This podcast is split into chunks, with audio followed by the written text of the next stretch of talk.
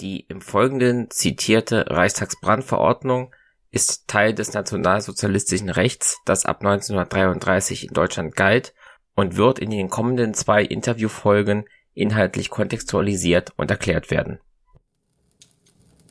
Auszüge aus der Verordnung des Reichspräsidenten zum Schutz von Volk und Staat vom 28. Februar 1933, der sogenannten Reichstagsbrandverordnung.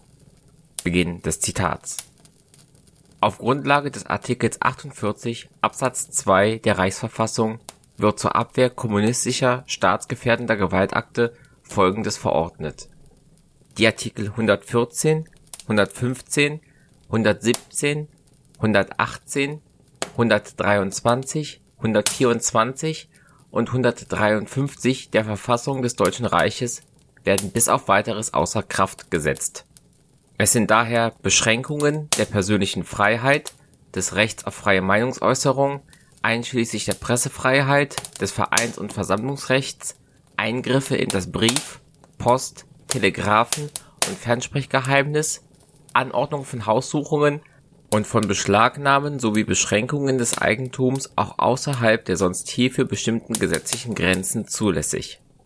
§ 2 werden in einem Lande die zur Wiederherstellung der öffentlichen Sicherheit und Ordnung nötigen Maßnahmen nicht getroffen, so kann die Reichsregierung insoweit die Befugnisse der Obersten Landesbehörde vorübergehend wahrnehmen. § 3 Die Anordnung der Länder und Gemeinden (Gemeindeverbände) haben den aufgrund des § 2 erlassenen Anordnungen der Reichsregierung im Rahmen ihrer Zuständigkeit Folge zu leisten. § 5 Mit dem Tode sind die Verbrechen zu bestrafen die das Strafgesetzbuch in den Paragraphen 81 Hochverrat, 229 Giftbeibringung, 307 Brandstiftung, 311 Explosion, 312 Überschwemmung, 315 Absatz 2 Beschädigung von Eisenbahnanlagen, 324 gemeingefährliche Vergiftung mit lebenslangem Zuchthaus bedroht. Paragraph 6 diese Verordnung tritt mit dem Tage der Verkündung in Kraft. Berlin, den 28. Februar 1933.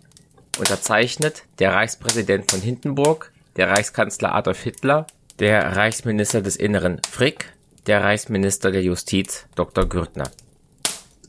Musik